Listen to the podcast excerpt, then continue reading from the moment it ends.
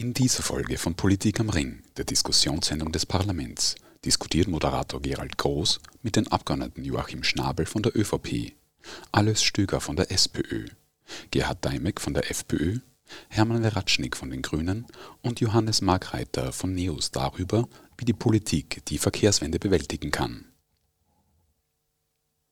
Wie soll der Verkehr der Zukunft aussehen? Zu Gast sind Bettina Gusenbauer von der ÖBB, Bernhard Wiesinger vom ÖMTC und Günter Emberger von der Technischen Universität Wien. Das Gespräch haben wir am 25. April 2022 im Dachfoyer der Wiener Hofburg aufgezeichnet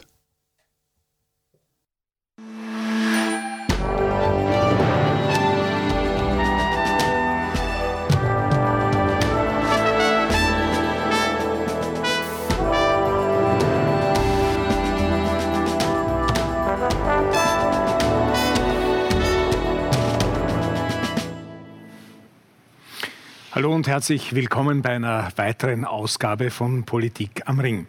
Meine Damen und Herren, wir alle spüren es. Die Spritpreise sind seit der russischen Invasion in der Ukraine auf einem historischen Höchststand.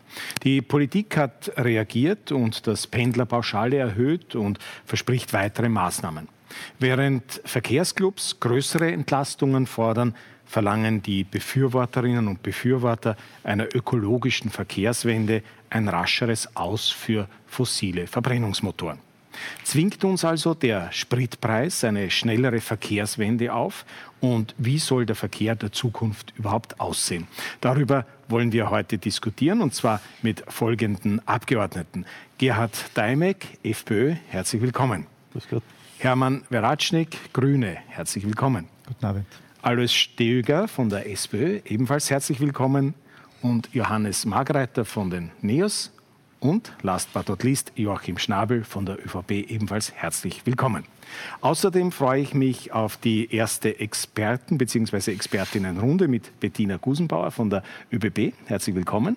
Und Bernhard Wiesinger vom ÖAMDC ebenfalls herzlich willkommen. Und später in der Sendung erwarten wir dann noch Professor Günther Emberger von der Technischen Universität Wien. Von einer Zeitenwende ist im Moment ja allenthalben die Rede und man muss sagen, wir spüren diese Zeitenwende nicht zuletzt auch in der Geldbörse. Dabei geht es nicht um Luxus und verzichtbare Dinge, sondern um die Bedürfnisse des täglichen Bedarfs. Und dazu zählt eben auch das Tanken. Wer das Auto braucht, um zur Arbeit zu kommen oder lebenswichtige Besorgungen zu machen, der muss derzeit tief in die Tasche greifen. Die Erhöhung der entsprechenden Förderinstrumente wie Pendlerpauschale oder Pendler-Euro decken die gestiegenen Preise bei weitem nicht ab. Und es erhebt sich außerdem die Frage, wie treffsicher, gerecht und zukunftstauglich sie überhaupt ist.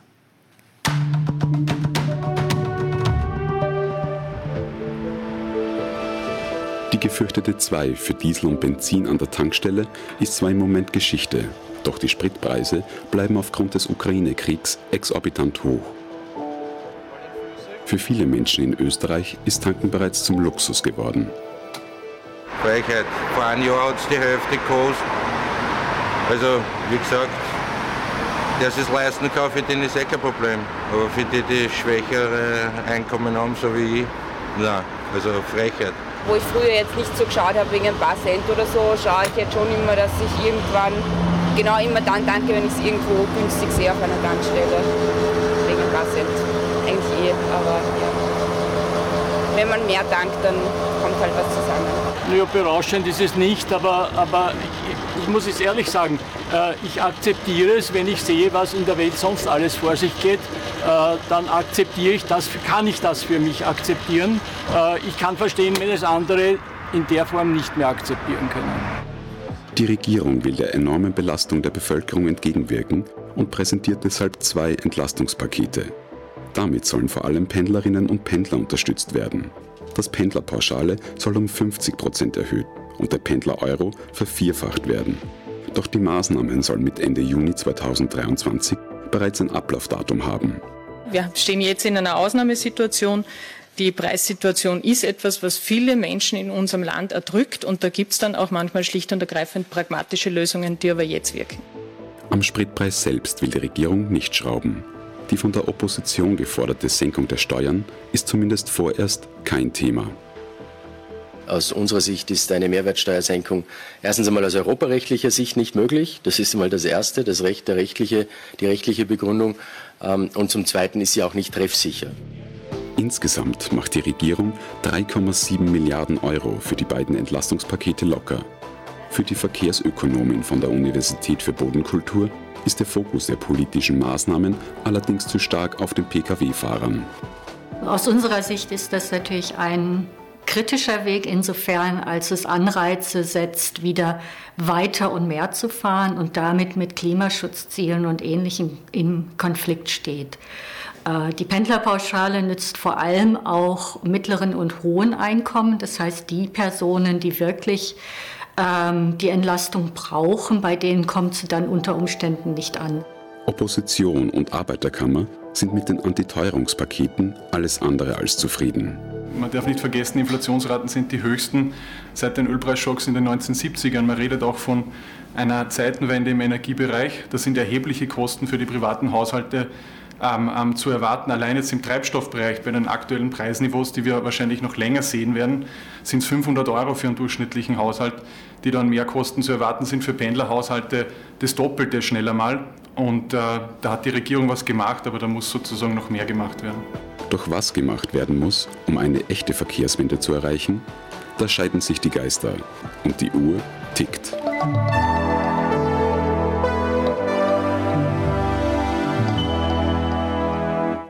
Dann schauen wir einmal, inwieweit sich die Geister auch hier bei uns in Politik am Ring scheiden. Herr Stöger, ich möchte mit Ihnen äh, beginnen und zwar deshalb, weil Sie ja schon einmal Verkehrsminister waren. Ich sage es jetzt der Einfachheit halber so, Verkehrsminister. Ähm, was würden Sie denn in der jetzigen Situation äh, tun oder hätten Sie denn getan anstelle von Frau Gewessler? Also ich glaube, äh aus meiner Sicht, äh, danke auch für die Frage. Äh, ich hätte aus meiner Sicht erstens das gemacht, was der Gesetzgeber vorgeschlagen hätte, nämlich eine Preisregelung bei den Treibstoffen. Und dafür zuständig ist eigentlich die Wirtschaftsministerin. Die hätte diese Möglichkeit gehabt. Das hat sie bewusst abgelehnt und nicht gemacht. Und daher hat sie das, was der Nationalrat an sich für solche Fragen vorgesehen hat, schlicht und einfach nicht eingehalten. Das ist der erste wichtige Punkt. Punkt. Und der zweite wichtige Punkt, den haben wir begonnen. Wir haben 2007 begonnen, intensiv zu investieren in den öffentlichen Verkehr, insbesondere im Bereich der, der österreichischen Bundesbahnen, des schienengebundenen Verkehrs. Und wenn wir eine Verkehrswende und eine, eine äh, äh, Neutralisierung, CO2-neutralen Verkehr haben wollen, dann müssen wir die Schiene ganz massiv ausbauen. Das haben wir begonnen. Das erkennt man, wenn man heute von Salzburg nach Wien fährt, äh, dann erkennt man das, dass das der Erfolg ist und die Züge sind sind voll. Und wenn wir jetzt auch die Züge in den Süden ausbauen würden und nicht immer von, auf einen Tag auf den anderen verschieben würden, äh, dann hätten mehr Österreicherinnen und Österreicher die Chance, einen öffentlichen Verkehr, einen billigeren und einen klimaneutralen öffentlichen Verkehr zu haben. Äh, das hätten wir getan und das hätte ich gestärkt. Okay. Ähm, Herr äh, Deimek unter Türkis Blau hat die FPÖ den äh, Infrastrukturminister gestellt, Norbert Hofer, äh, hat sich da als glühender glühender Befürworter, könnte man fast sagen, der Elektromobilität äh, erwiesen. Wenn man sich jetzt die Aussagen äh, entsprechender äh, zuständiger FPÖ-Politiker anschaut, von Kickl abwärts, äh, auch äh, von Ihnen selber, ähm, da ist nicht viel übrig geblieben von dieser Euphorie, oder? Äh, Euphorie immer. Die Frage ist nur, wie setzt man es richtig um? Es sind ja verschiedene Punkte, Projekte durchaus bestehen geblieben, eben für den öffentlichen Verkehr als auch äh, für die Elektromobilität. Das, was wir allerdings immer gesagt haben, ist, dass wir bei den, äh, bei den äh, Erneuerbaren unbedingt technologieneutral bleiben müssen. Da geht man jetzt mittlerweile davon weg. Und die Technologieneutralität ist aber das, was, oder ein wichtiger Faktor, um halbwegs eine Preisstabilität und nicht ein Davonziehen äh, in einzelnen Segmenten halbwegs garantieren kann.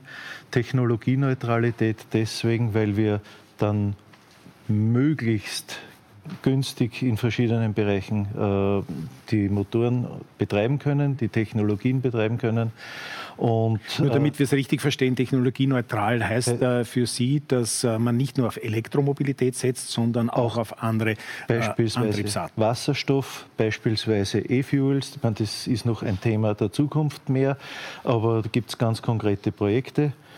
Beispielsweise Saudi-Arabien, die investieren da gerade eineinhalb Milliarden Dollar. Und wenn die so viel Geld in die Hand nehmen, dann kann man damit rechnen, äh, dass, die, dass ihre Aussagen, sie wollen Treibstoffe zu Marktpreisen der fossilen äh, Stoffe, Treibstoffe, und zwar das war noch vor den ganzen äh, Preiserhöhungen, dass die das auch zusammenbringen und dass die das schaffen. Mhm. Damit hätte der Verbrenner, der wirklich ein optimiertes Aggregat ist, eine Chance, mit erneuerbaren Energien zu fahren. Mhm. Äh, Herr Margreiter, der Markt regelt alles, sagen die Wirtschaftsliberalen. Äh, wie weit darf, soll, äh, muss man vielleicht in der jetzigen Situation aus Sicht der NEOS eingreifen? Das überrascht nicht, dass wir NEOS einer Preisregelung sehr skeptisch gegenüberstehen. Wir glauben tatsächlich grundsätzlich an, die, an das Funktionieren des Marktes nur mit der Einschränkung, dass es immer schon Möglichkeiten gegeben hat, Auswüchse, Kartellabsprachen und so weiter zu verhindern. Und da ist derzeit meines Erachtens tatsächlich Handlungsbedarf gegeben, weil es schon den Anschein hat, dass die Mineralölkonzerne die Situation schamlos ausnützen zulasten der Konsumenten und zwar jede Preissteigerung am Markt sofort weitergeben und an der Zapfsäule ablesbar machen. In die umgekehrte Richtung geht der Weg aber dann immer sehr, sehr langsam. Und das wäre schon ein Thema für die Kartellbehörden, sich das anzuschauen. So verstehen wir Markt, dass man sagt, der ist grundsätzlich, soll frei bleiben, aber Auswüchse, verbotene Kartelle darf es nicht geben. Ganz abgesehen davon äh, sehen wir aber die Probleme, die diese fossile Inflation derzeit allgemein bereitet, doch etwas umfassender. Wir sehen also schon äh, das Bemühen der Regierung durchaus, dass sie ein gewisses Problembewusstsein hat, nur setzt sie unseres Erachtens tatsächlich an den falschen Hebeln an. Das Verdoppeln des Pendlerpauschales, äh, das Vervielfachen des Pendler-Euros, das wird das Problem nicht lösen. Äh, erstens ist dieses Thema oder ist, sind diese Maßnahmen von ihrer Treffsicherheit her fragwürdig, weil äh, wir wissen ja, wie das Pendlerpauschale funktioniert. Es äh, ist ja kein Absetzbetrag, sondern wirkt sich auf die Steuerbemessungsgrundlage aus. Und zum Zweiten denken wir, dass also die allgemeine inflationäre Situation ja, äh, die durch diese äh, fossile Preistreiberei hervorgehoben ist, alle berührt. Das berührt ja nicht nur die Pendler, das bringt ja jeden Haushalt in Schwierigkeiten. Und da setzen wir halt viel äh, grundlegender an und sagen, wenn den Haushalten generell mehr Geld in der Tasche bleibt, wenn man nicht ihnen im Wege der kalten Progression äh, Haushaltseinkommen nimmt, äh, dann äh, wäre ja die Situation schon sehr viel deutlicher entschärft.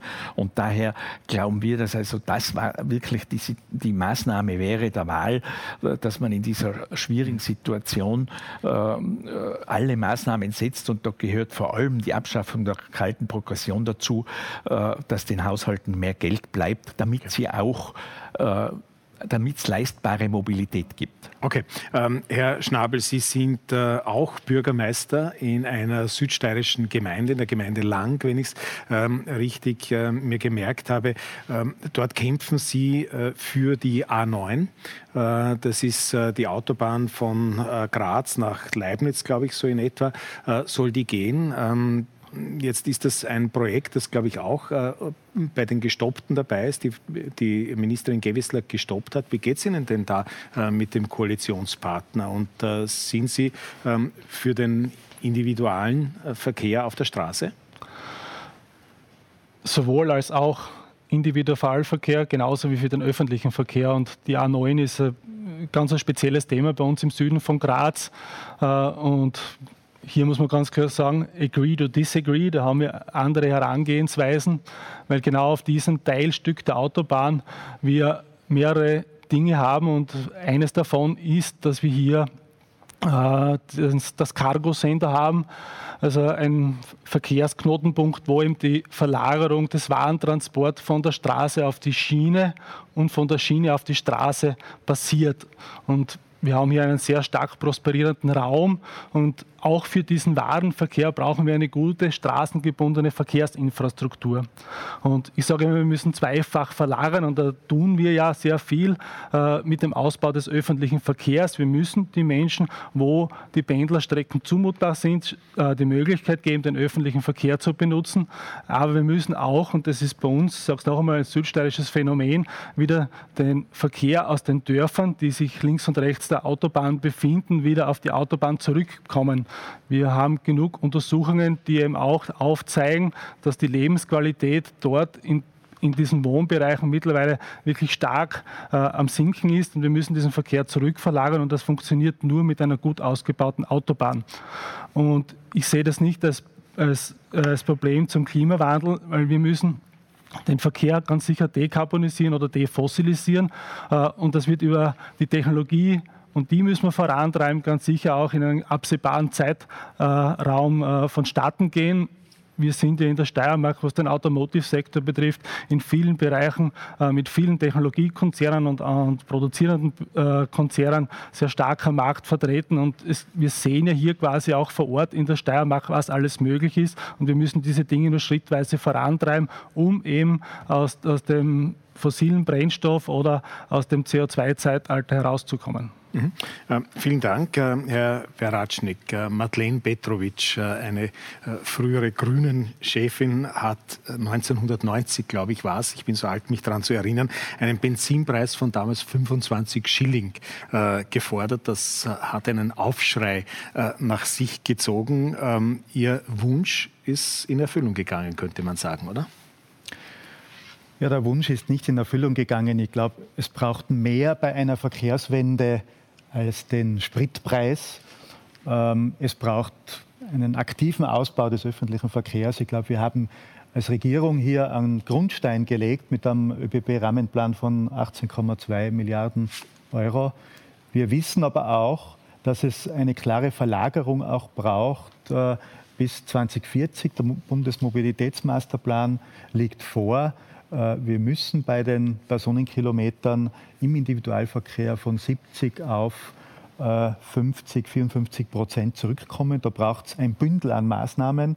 Das ist einerseits natürlich die Dekarbonisierung, das ist der Ausbau des öffentlichen Verkehrs, das ist die Steigerung des Anteils des öffentlichen Verkehrs bis 2040 auf 40 Prozent. Das ist sehr ambitioniert, das ist machbar. Und dann darf man nicht vergessen, äh, in allen Gemeinden die letzte Meile äh, an Mobilität, wo wir, glaube ich, eine starke Unterstützung auch vom äh, Gehen, Radfahren, Fußgängerverkehr und Radverkehr auch brauchen. Und da freue ich mich, dass wir äh, in der finalen Phase sind, auch was die Straßenverkehrsordnung betrifft und da in Bälde ein gutes Fahrradpaket auch präsentieren können. Vielen herzlichen Dank äh, für diese erste Runde. Damit komme ich äh, zu meinen beiden Gästen. Frau Bettina Gusenbauer, Büroleiterin des CEO der ÖBB Holding AG und Bernhard Wiesinger, noch einmal Direktor Public Affairs und Public Relations des ÖAMDC. Frau Gusenbauer, ist in diesen ersten Wortmeldungen aus Ihrer Sicht jetzt die Eisenbahn, der öffentliche Verkehr insgesamt äh, genügend gewürdigt äh, worden? Oder wo hätten Sie das Schwergewicht in diesen ersten Wortmeldungen gesehen? Und wie kann überhaupt aus Ihrer Sicht der Beitrag äh, des öffentlichen Verkehrs im Allgemeinen und der ÖBB zur Verkehrswende ausfallen? Ich glaube, die Bahn ist durchaus gut gewürdigt worden und danke an alle Vertreter hier. Ich glaube, es gibt überall einen Rückhalt in allen Parteien für den Ausbau der Bahn. Wie der Herr Stöger ja auch gesagt hat, seit 2007 wird in die Infrastruktur investiert und Österreich ist das schon ein europäisches Best-Practice-Modell. Wir haben einen Rahmenplan, wir haben ein Zielnetz und setzen das konsequent um in Meilensteinen bis 2025. Weststrecke als erstes Beispiel, die Südstrecke kommt. Das zieht auch eine Menge mehr an Menschen und Fahrgästen an.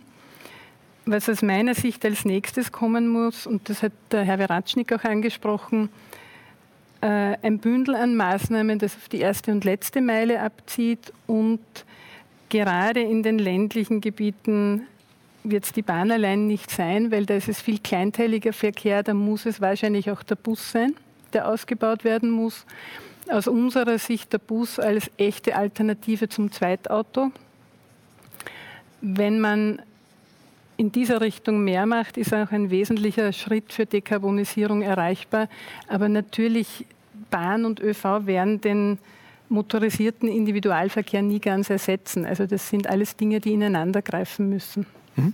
Ähm, Herr Wiesinger, die Verkehrswende ist eine Frage der Alternativen, sagen Sie. Und wenn man keine Alternativen hat, dann muss man entweder den Spritpreis schlucken oder die Konsequenzen ziehen, sprich nicht mehr mobil sein. Und das ist dann natürlich eine Einschränkung von Lebenschancen. Äh, aber kann man es sich so einfach machen?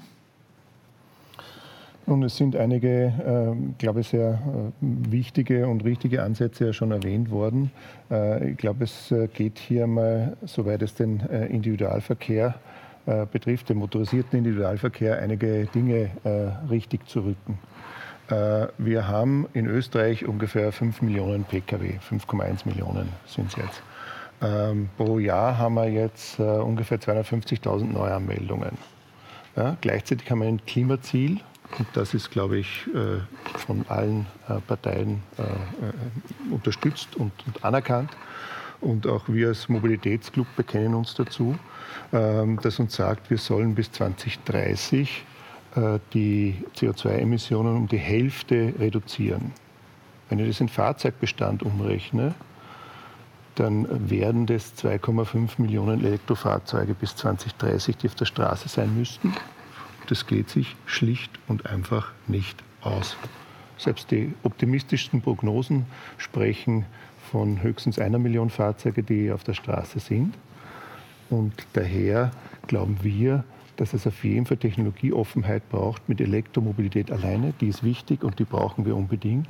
Aber mit Elektromobilität alleine werden wir es nicht schaffen. Wir müssen vor allem im Bestand, vor allem bei den Menschen, die sich nicht sofort ein Elektroauto leisten können, eine Alternative bieten. Das wären aus unserer unserer Meinung nach alternative Kraftstoffe, sei es jetzt auf biogener Basis oder Basis. Darf ich vielleicht nur äh, kurz nachfragen, äh, was glauben Sie denn, ist der Grund dafür, dass die Frau ähm, Ministerin Gewessler so stark auf die Elektromobilität äh, setzt? Würden Sie meinen, sie verfolgt da eine Art Elektromobilitätsagenda, vielleicht sogar eine versteckte Agenda, dass sie überhaupt das Auto verbannen will von den Straßen? Würden Sie so weit gehen, ihr das zu unterstellen? Weil ich denke mal, diese Rechnung, die Sie vorher angestellt haben, die wird sie ja auch äh, mit ihrem Team angestellt haben und mit ihren Expertinnen und Experten. Kurz und einfach ja. Das ist der alte, tradierte Kampf der Grünen gegen das Auto. Äh, ist in Ordnung, aber da muss man schauen, was man für Alternativen anbieten kann. Und da schaut es leider auch eher duster aus. Öffentlicher Verkehr wird dann angenommen, das zeigen uns alle Studien, äh, wenn er eine lebbare, wenn er die bessere Alternative ist. Niemand mehr fährt heute zwischen von St. Pölten nach Wien in dieser Pendelsituation mit dem Auto. Na klar, da ist die Bahn viel bessere Alternative. Auch ich fahre, wenn ich nach Linz fahre, wenn ich nach Salzburg fahre mit der Bahn, weil es die bessere Alternative ist. Aber ohne diese Alternativen äh, kann ich nicht die Menschen mit einem erzwungenermaßen höheren Preis, und dahin zielt die Politik, wenn ich äh, alle ähm, anderen technischen Möglichkeiten ausschließe, mit einem erzwungenen höheren Preis, weil dorthin werden wir kommen, dazu zwingen, äh, das Auto stehen zu lassen. Und das ist zumindest für 1,5 Millionen Österreicher, also fast jeder Dritte, äh, das wird zu sozialen Problemen führen. Und darauf muss man ein Auge haben. Daher plädieren wir dafür, eben technologieneutral, technologieoffen zu agieren in diesem Bereich, alternative Kraftstoffe vor allem zuzulassen und zu fördern. Und auf der anderen Seite echte Alternativen anzubieten. Wir wissen beispielsweise, äh, aus einer Studie mit Professor Hauger von der TU, dass eben das Angebot das Entscheidende ist für den Umstieg. Wenn das Angebot funktioniert und wir haben hier Pendler untersucht, 1500, mehr als 1500 äh, Pendlerinnen und Pendler wurden befragt. Wenn das Angebot stimmt, ähm, äh, dann, dann, steigt man um. Hier ist die Grenze ungefähr, das war das, das Ergebnis dieser Studie, bei 20 Minuten äh, mehr Zeit pro Strecke die sind äh, die meisten Menschen bereit zu akzeptieren. Wenn es darüber hinausgeht, können sie ich einmal so, Maßnahmen setzen, wie sie wollen, die werden nicht umsteigen. Mhm. Und äh, daher äh, würden wir dafür plädieren, dass man das Geld, das man doch auch äh, wo man sehr viel eingesetzt hat, jetzt beispielsweise mit dem Klimaticket, sich das äh, noch einmal überlegt, ob man nicht besser in ein besseres Angebot, in den Ausbau äh, von mhm. Strecken, Taktverdichtung investiert, weil das eigentlich der entscheidende Faktor ist, wenn man will, dass umgestiegen wird. Mhm. Alleine das Klimaticket macht es leider nicht mhm. aus. Ich würde gerne an dieser Stelle Sie, Frau Gusenbauer, fragen, dieses Bahnnetz, das wir jetzt ausbauen wollen, und Sie haben das vorhin ja auch gesagt, das hat es ja zum Teil schon gegeben. Es es wurden ja äh, in der Vergangenheit in den äh, letzten Jahrzehnten Regional, Regionalbahnen ähm, eingestellt. War das äh, rückblickend gesehen ein schwerer Fehler? Sagen wir mal so, die Zeit des Einstellens oder Stilllegens von Regionalbahnen ist sicherlich vorbei, aber nicht immer ist die Bahn auch das beste Angebot, weil ein Zug, in dem zehn Menschen sitzen, ist nicht das effizienteste Angebot. Da ist es unter Umständen eher ein E-Bus. Und das Einstellen dieser Bahnen ist ja damals nach genau diesen Kriterien auch erfolgt. Aber was wir schon auch klar sagen müssen und sehen müssen, seit fünf Jahren werden keine Regionalbahnen mehr eingestellt, sondern im Gegenteil, wir arbeiten intensiv mit den diversen Bundesländern an Regionalbahnpaketen, sei es in Oberösterreich die Mühlkreisbahn, in der Steiermark äh, etliche Bahnverbindungen, Salzkammergut, also wo gezielt gearbeitet wird, um diese regionalen Bahnstrecken so zu attraktivieren, dass die Pendler sie dann auch nutzen können, weil eben wenn ich zwei Bahnangebote am Tag habe, werden die Pendler nicht umsteigen. Da muss ich auch einen entsprechend dichten Takt hinterlegen. Dafür brauchen wir die Länder und auch den Bund als Partner, weil das natürlich nicht immer selbsttragende Verkehre sein können, sondern da braucht es öffentliche Finanzierung dafür. Mhm. Aber das mhm. ist am Laufen und Regionalbahnen wie, haben. Wie optimistisch, äh, Herr Wiesinger, sind Sie denn, dass das in äh, überschaubarer Zeit, es geht ja letztlich, äh, die Uhr tickt ja, also wir haben ja nicht äh, endlos Zeit, äh, um hier ähm, die Bahn noch auszubauen oder überhaupt den öffentlichen Verkehr auszubauen. Ähm, wenn ich alle Ihre bisherigen Wortmeldungen richtig interpretiert habe, dann sind Sie da eher skeptisch, äh, dass das in kurzer Zeit überhaupt gelingen kann. Und überhaupt meinen Sie, es macht keinen Sinn, jetzt noch mehr Geld, wie Sie sagen, in den öffentlichen Verkehr hinein hineinzupumpen. Warum nicht? Naja, in, in welchen öffentlichen Verkehr? Mhm. Ähm, Im traditionellen öffentlichen Verkehr in der Fläche am Land, glauben wir, macht das keinen Sinn. Weil ob der Postbus von einem kleinen Ort äh, viermal oder sechsmal fährt, ist egal. Er wird oft nicht als Alternative empfunden. Die Vergabe äh, dieser äh, Linien, Streckenverkehre ja, von A nach B, da, da ist großer Reformbedarf. Äh, wir fordern und wir wünschen uns schon seit langem wirklich Mikro-ÖV, Mikro-ÖV flächendeckend. Was ist das? Das sind Rufbusse, Gemeindebusse, sie haben verschiedene Namen, Narzissenexpress, es gibt ja verschiedene Modelle. In vielen Gemeinden äh, gab es hier Modelle und durchaus erfolgreiche. Wenn man sich aber anschaut, äh, wie diese verlaufen, dann ist es so, äh, dass das meistens äh, sehr engagierte Menschen sind, die da starten mit dem Bürgermeister. Dann wird zumeist irgendein Fahrzeug finanziert, ein Leasingfahrzeug. Das schafft die Gemeinde gerade nur irgendwie aus eigenem. Aber nach zwei ein Jahr und zwei Jahren kommt man drauf, dass es doch recht viel Aufwand ist und dann wünscht man sich eine Abgeltung, die aber nicht zu leisten ist und es gibt keine äh, strukturierte Förderung dieses Mikro-ÖVs, weil die Länder machen auch nur äh, Vorzeigeprojekte und, und, und ähm, Showcases, aber es gibt keine dauerhafte Finanzierung. Die würde man auch dort brauchen. Und ein zweiter Punkt, muss man auch offen ansprechen, der hier äh, dem zuwiderläuft, ist, das sind oft sehr informelle ähm, äh, Situationen, wie diese entsteht. Ja. Das ist ein, ein, vielleicht ein Frühpensionist, eine Frühpensionistin, die sich hier engagiert. Ja. Auf der anderen Seite haben wir natürlich im öffentlichen Verkehr sehr viele, sehr strenge Regeln. Wenn man jetzt beispielsweise äh, an die äh, Regeln für die äh, Arbeit, an Busfahrerinnen dort denkt, dann ist genaue Ruhezeiten, genaue Entlohnung und so weiter. Und wenn wir hier nicht schaffen, ähm, äh, aus dieser rigiden Umklammerung zu kommen, die sich ich will niemandem die Schuld geben, die sich entwickelt hat im öffentlichen Verkehr über Jahre, äh, dann werden wir es nicht schaffen, diesen Mikro-ÖV entsprechend flexibel zu machen und ihm auch ein Angebot, das lebbar ist. Es geht immer um das Angebot, äh, das wirklich eine Alternative ist, wenn man weiterhin ich sage es jetzt, in traditionellen öffentlichen Verkehr nur investiert, nur, nur glauben wir nicht, dass man es schafft. Zusammenfassend, das würde heißen, was diesen Mikro-ÖV, äh, also öffentlichen Verkehr betrifft, äh, da braucht es eine Professionalisierung, wenn man so will, und auch eine ähm, Ökonomisierung, also im Sinne von, es muss sich auch rechnen, es muss wirtschaftlich sein, es muss attraktiv sein.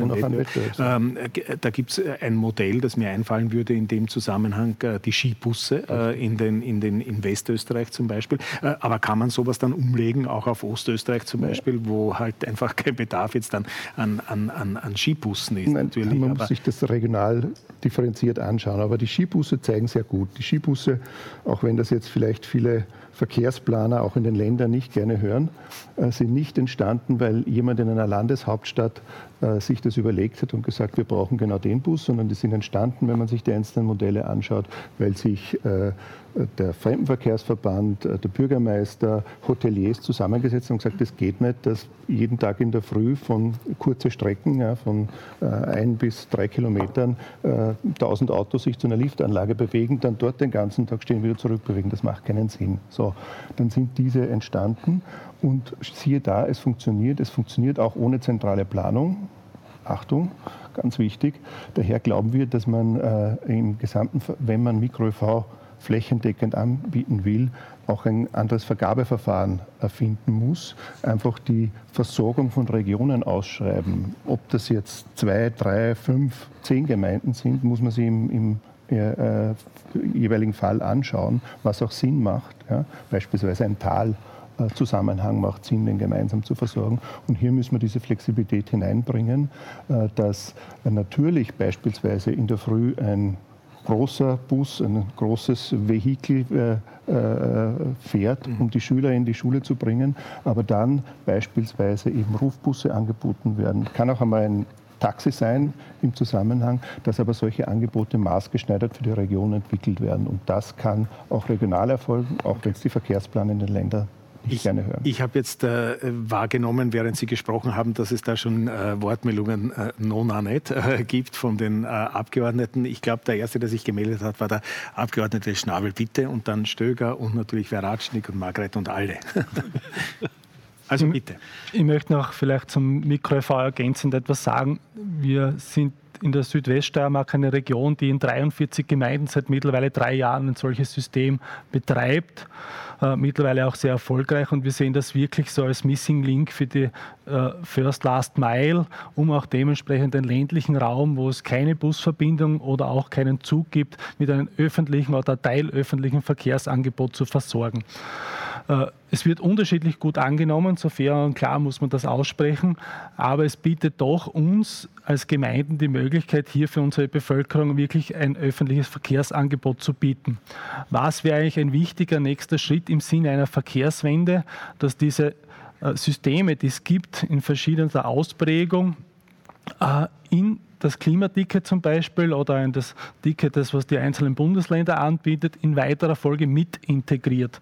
Das heißt, dass es nicht ein zusätzliches Ticketsystem ist mit zusätzlichen Kosten, sondern also, wenn man unser, äh, unser altes System hernimmt, 1, 2, 3, 4 für die Inklusion des Mikro-ÖVs. Damit würde man auch den ländlichen Raum zusätzlich dann um den Mikro-ÖV mit, mit einem öffentlichen Verkehrsangebot quasi anbinden und dann quasi bis zur Schiene dann durchgängig die Möglichkeit eines öffentlichen Verkehrssystems bieten. Mhm. Danke. Ganz kurz nur, Frau Gusenbauer, vielleicht äh, ist das umsetzbar, auch aus Sicht der.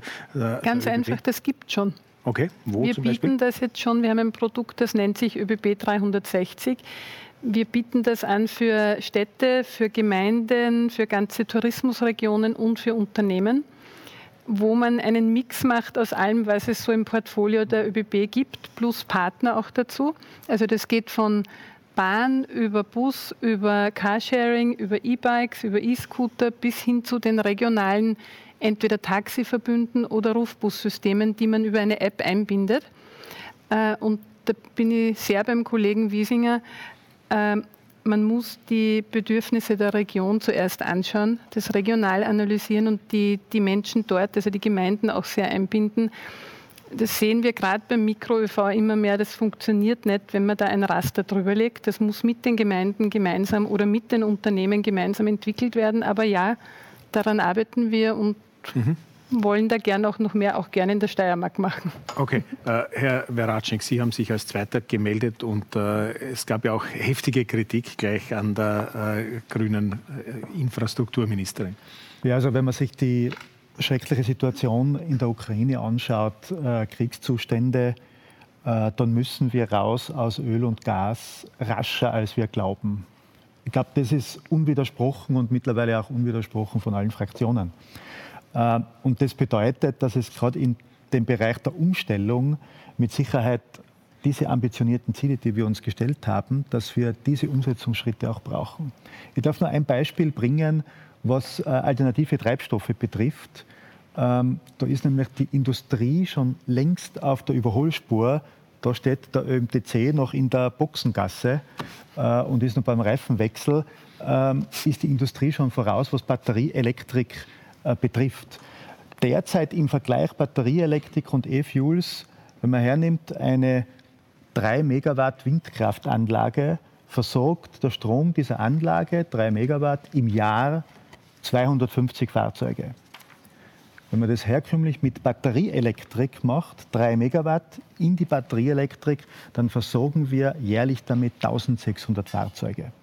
Das heißt, die Effizienz liegt derzeit bei der Batterieelektrik. Das ist keine Glaubensfrage, das ist eine technische Frage. Ich bin überzeugt, dass wir E-Fuels, Wasserstoff und auch andere Technologien brauchen, brauchen werden für die Industrie, für den Flugverkehr und für alle Anwendungen, wo wir nämlich 2030, 35 anstehen und Versorgungsengpässe haben werden. Dort brauchen wir diese Technologien.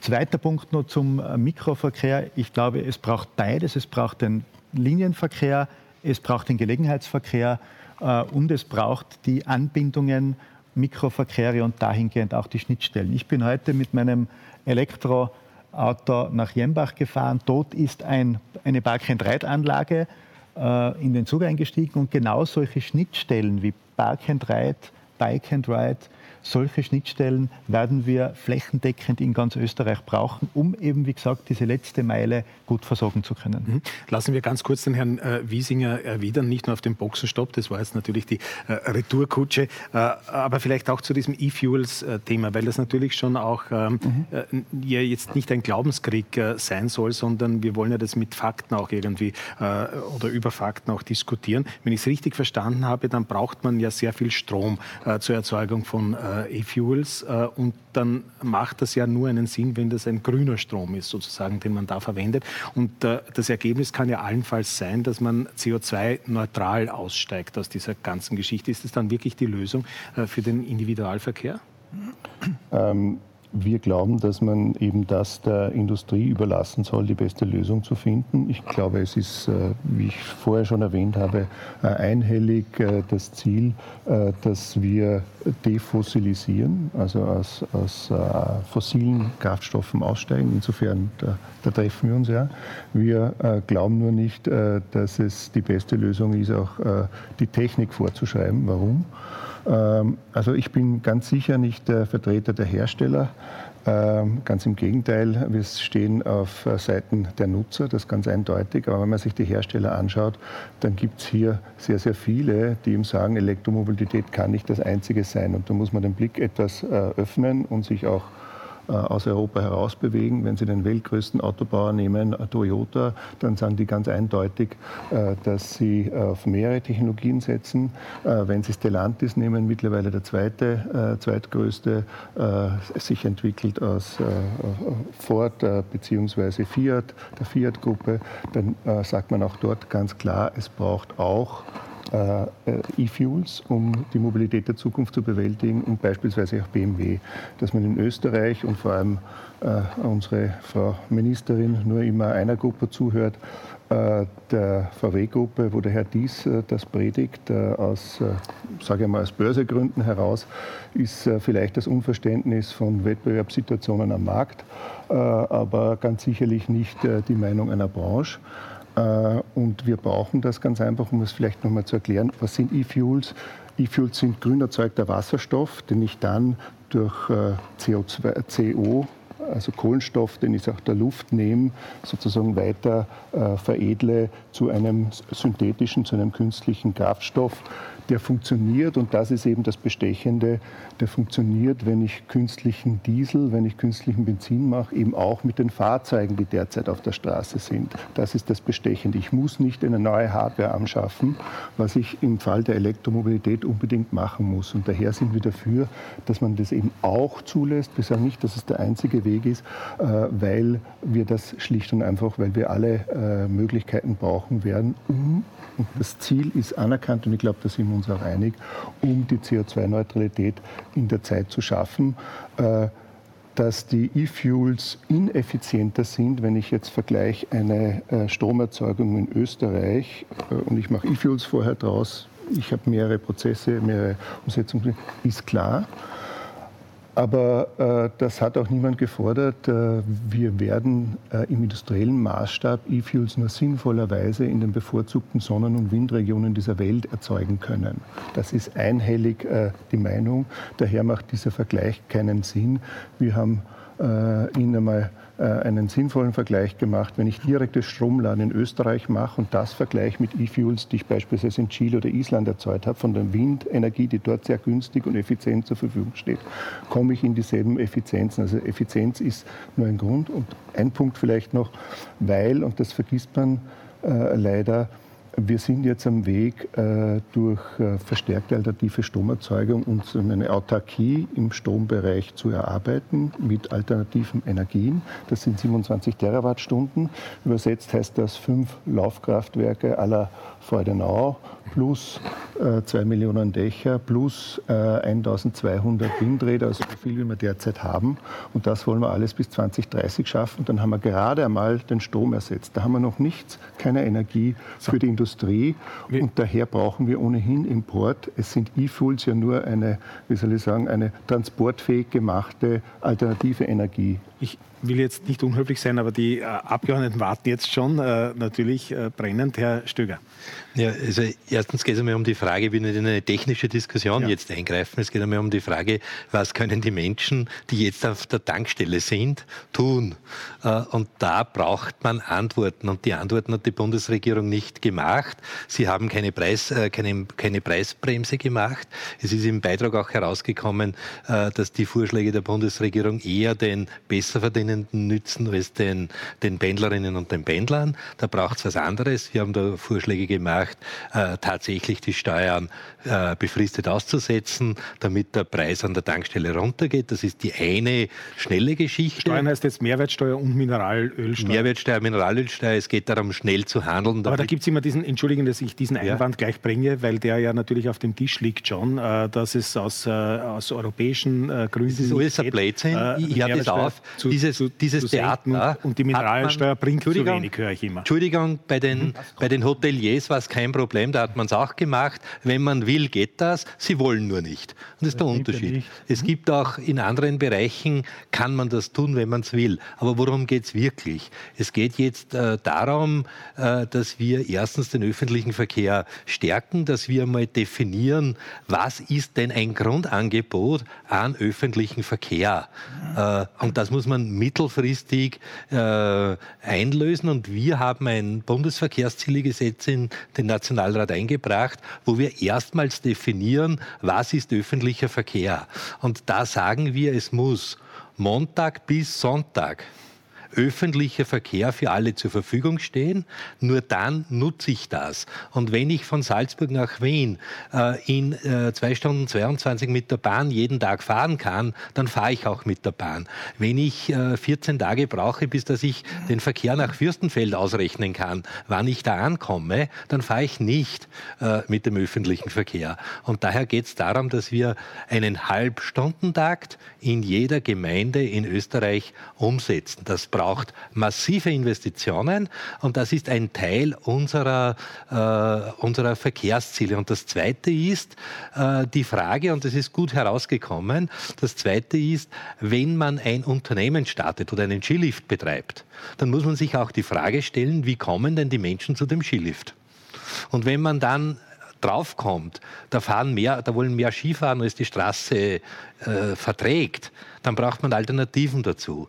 Äh, und genau diese Alternativen muss man entwickeln. Das braucht Raumordnungspolitik. Da geht es darum, dass ich sage, wenn in einer Gemeinde eine, ein, ein äh, Grundstück für Wohnungen zur Verfügung gestellt wird, dann muss es auch einen öffentlichen Verkehr geben. Wenn ich einen Skilift eröffne, muss ich auch einen öffentlichen Verkehr haben. Und wenn ich die Shopping City irgendwo in die grüne Wiese stelle, oder noch besser ein Postverteilzentrum in die grüne Wiese stelle, dann muss der Herr Generaldirektor bevor er das macht, auch die Schiene dort haben. Und wenn er das nicht tut, dann sollte der Generaldirektor verjagt werden. Ganz deutlich. Und derzeit machen wir das nicht. Mhm. Und äh, genau diese Fragen sind es, die man jetzt tun kann. Da weiß ich auch, das wird übermorgen nicht wirken, aber möglicherweise wirkt es in der nächsten Funktionsperiode, weil von 2007 bis 2013 haben wir investiert und 2014 ist man von Salzburg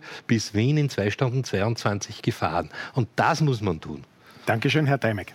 Ja, ich möchte es in zwei Gruppen gliedern. Das eine ist die Forderung nach öffentlichem Verkehr, der passend ist. Ja, äh, Mittel hat es zumindest einmal reserviert gegeben. Stichwort Nahverkehrsmilliarde äh, unter Hofer eingeführt. Dann war im, im in, äh, koalitionsfreien Raum, also mit der äh, Fachregierung oder Beamtenregierung, hat man die noch weitergeführt. Äh, wir gehen jetzt ein bisschen die Projekte dazu ab. Äh, Busnetz ja, aber erstens bitte, wie gesagt, in der Region planen und langfristig und auch bundesländerübergreifend planen. Und beim mikroöffentlichen äh, Verkehr, beim Mikro-ÖV kommen wir langsam, also zumindest in Oberösterreich, langsam aber sicher dorthin, dass sich das die Regionen selbst vornehmen, sei es jetzt über Liederregionen oder ähnliches. Äh, alles andere ist aufgesetzt und wird nicht so wirken. Äh, trotzdem ist es so, und ich nehme da immer ganz gern die Gemeinde Gavlent, die gleich weit nach Amstetten und nach Steyr hat. Wenn die Pendler in, zu den Schichtzeiten nach Steyr oder nach Amstetten müssen, dann können die nach Steyr mit eineinhalb Stunden fahren, öffentlich, Sicher nicht zu den Zeiten, wo man in der Früh mit der Schicht anfängt, 6 Uhr. Da müssen sie am Vorabend anreisen, die Arbeiter am Vorabend anreisen. Funktioniert so nicht. Die fahren natürlich mit dem, mit dem Auto, mit dem Pkw.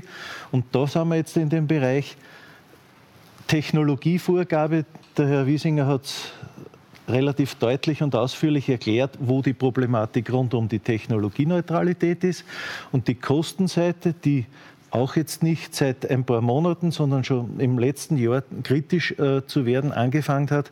Äh, wir sind bei, nehmen wir ein Durchschnittsauto wie dem Golf, mit den neuen Preisen, mit den neuen Steuern und so weiter, komme ich dahin, dass ich 2000 Euro ablege extra das ist ein Monatsgehalt von solchen Arbeitern. Der wird nicht von seinen 14 Monatsgehältern auf eins verzichten, der wird irgendwo anders einschränken. Er muss nämlich nach Steyr beispielsweise kommen, der Arbeitnehmer.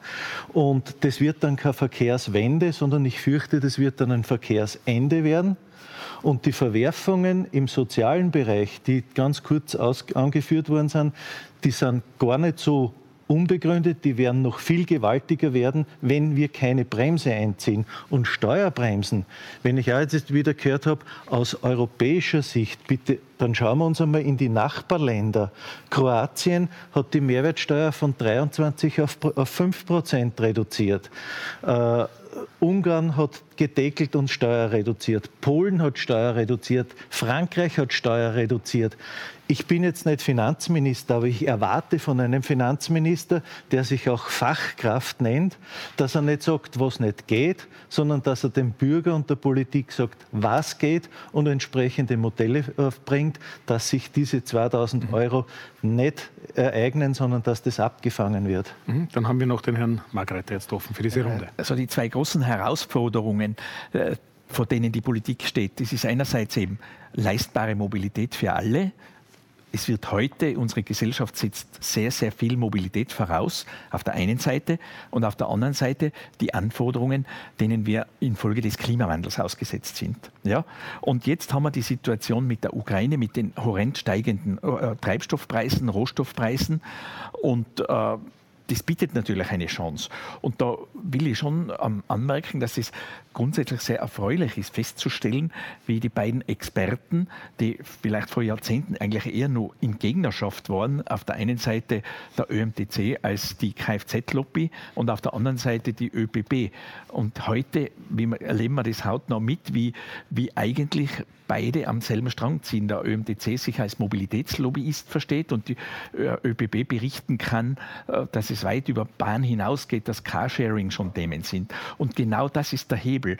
Äh, der einzige Player auf dem ganzen Feld, der versagt, ist meines Erachtens die Regierung. Weil die Regierung, da habe ich schon so ein bisschen den Eindruck, dass es ja also vom Besten aus beiden Welten sind wir weit weg. Es ist also so äh, das eher wenige Gute aus beiden Welten. Auf der einen Seite eine ideologiegetriebene ähm, Ablehnung und äh, ein ideologiegetriebener Umgang mit dem motorisierten Individualverkehr, den wir immer brauchen werden. Und auf der anderen Seite eine orientierungslose ÖVP, die ähm, irgendwo an finanziellen Schrauben dreht. Äh, übermorgen im Plenum werden wir also die Verdoppelung des Pendlerpauschales beschließen und die Vervielfachung des Pendler-Euros. Das sind aber alles nicht zielgerechte Maßnahmen, die wirklich das Problem nachhaltig lösen. Äh, die nachhaltige Lösung im Bereich der Leistbarkeit der Mobilität habe ich schon im Eingangsstatement erwähnt äh, kalte Progression Stichwort. Im Bereich der Anforderungen des Klimawandels. Da ist schon sehr viel angesprochen worden, Mikro-ÖV, aber auch die individuelle Mobilität äh, hat ein Riesenpotenzial, wenn wir wissen, dass zum Beispiel heute äh, die BKWs im Pendlerverkehr mit 1,5 1 Personen besetzt sind. Wenn es gelingen würde, diese Zahl auf 1,5 Personen anzuheben, dann würden wir schon 50 Prozent der Dekarbonisierung des Verkehrssektors erreichen. Und das wären die Maßnahmen, wo wir dann ohne dass es einen großen Komfortverlust, einen Mobilitätsverlust gibt, äh, wenn wir da den Hebel ansetzen, diese Programme attraktivieren, dass dafür auch Steuermittel zur Verfügung gestellt werden, dann könnte man wirklich an großen Schrauben drehen, wo dann sowohl das Erfordernis der Leistbarkeit der Mobilität gegeben ist, wie auch auf der anderen Seite den Anforderungen des Klimawandels entsprochen wird. Vielen Dank. Ich möchte diesen Blog gerne beenden mit äh, Ihnen beiden. Äh, Frau Gusenbauer, da hat es jetzt äh, viel Lob gegeben für Sie beide, aber auch ein bisschen Kritik äh, habe ich durchgehört äh, von Herrn Deimek äh, zum Beispiel. Äh, die Projekte gehen ihm ab, wenn ich das richtig verstanden habe. Äh, das Geld. Äh, und bleiben wir gleich dabei. Wie, wie geht es denn den, den, den, den ÖBB mit, der, mit dem Pendlerpauschale zum Beispiel und dieser Erhöhung jetzt auch? Ähm, sagt man da, das Geld ist falsch investiert, das wäre, wäre besser bei uns angelegt? Sagen wir so, wir würden uns natürlich wünschen, auch beim Pendlerpauschale vielleicht ein bisschen mehr Anreize in Richtung öffentlichen Verkehr. Also zum Beispiel gab es mal als Vorschlag einen Bonus beim Pendlerpauschale für diejenigen, die mit einem ÖV-Jahresticket unterwegs sind. Mhm.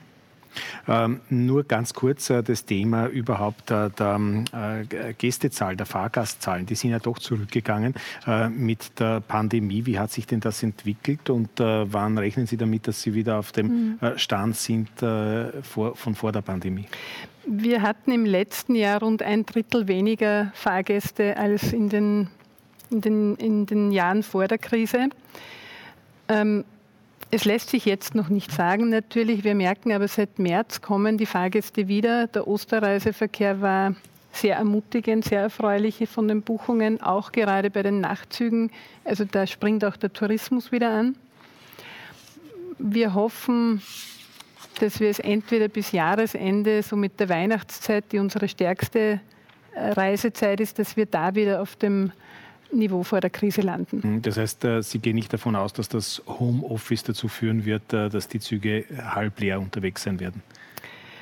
Ähm, halb, halb leer sowieso nicht. Der Rückgang im Nahverkehr waren um die 29 Prozent äh, regional recht unterschiedlich im mhm. letzten mhm. Jahr.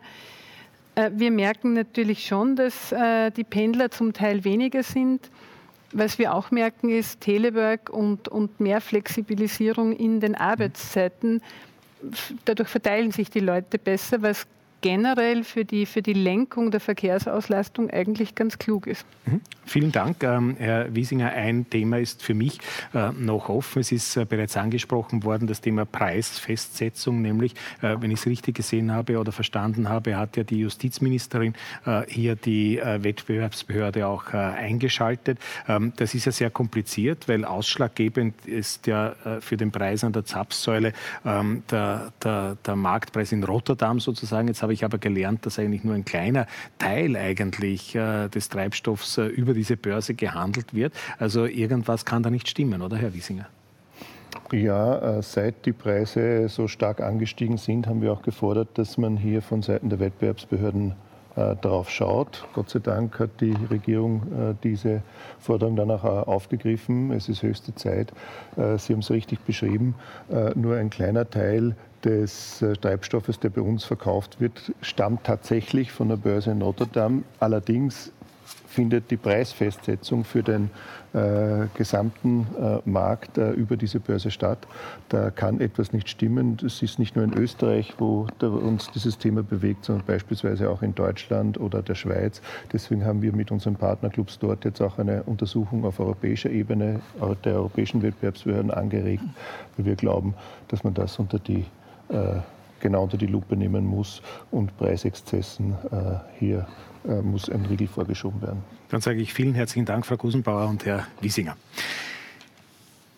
Stichwort Ausbau des öffentlichen Verkehrs, das ist ja jetzt schon äh, des Öfteren gefallen und ähm, da ist eines der großen Probleme ganz sicher die Verbindungen und auch das ist mehrmals gesagt worden zwischen den Städten, die sind äh, inzwischen sehr attraktiv, teilweise sogar herausragend. Äh, also kaum jemand, äh, wie Sie alle betont haben, fährt äh, mit dem Auto von Wien nach St. Pölten oder auch nach Linz oder äh, sogar nach Salzburg. aber fernab dieser, ich nenne es jetzt einmal Blockbuster-Verbindung, Entwicklungen wird es kritisch. Äh, dass das nicht so sein müsste, zeigen wir am Beispiel aus einer Region, in der wegen der Nähe zu Wien besonders viele Pendler leben.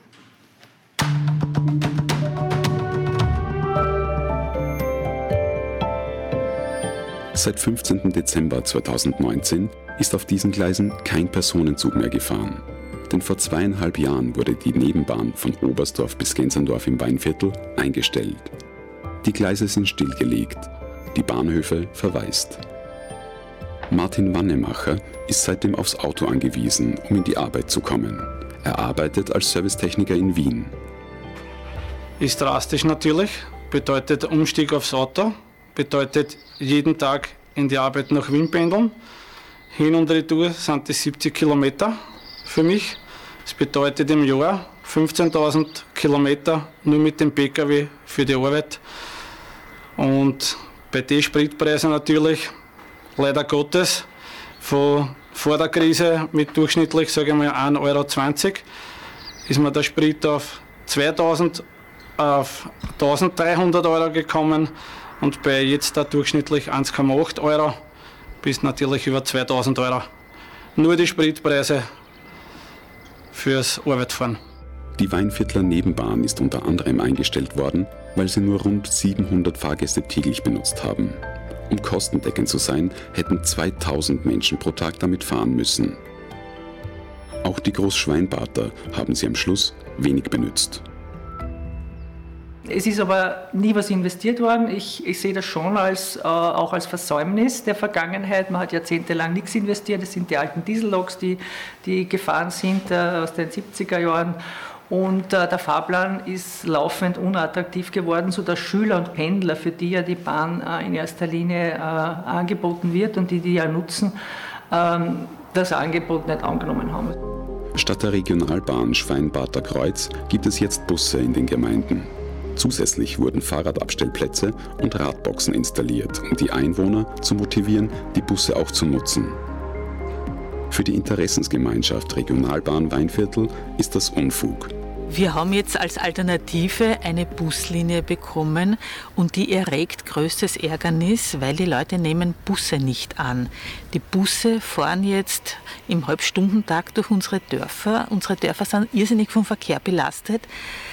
Kein Mensch sitzt in den Bussen, die fahren leer herum. Zur potenziellen Auslastung der Nebenbahn, wenn sie bis nach Wien fahren würde, gibt es jetzt eine neue Studie der Technischen Universität Wien. Die prognostizieren eine Personenanzahl von 4000 Leute, äh, wenn äh, die Bahn im Klimaticket eingebunden ist, also wenn dieser Tarif eingebunden ist die Fahrzeit im Halbstundentakt ist, also von in der Früh 4, 5 Uhr bis 24 Uhr, dann nehmen die Leute das an. Damit die neue Regionalbahn bis nach Wien fahren kann, müssten 900 Meter neue Gleiskörper verlegt werden. Dann könnte die Bahn sogar mit Akkuzügen betrieben werden.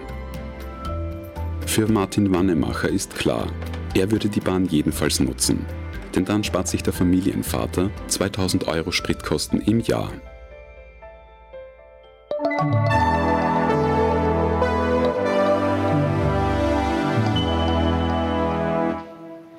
Und von der Technischen Universität Wien, die gerade angesprochen worden ist, begrüße ich nun Professor Günther Emberger.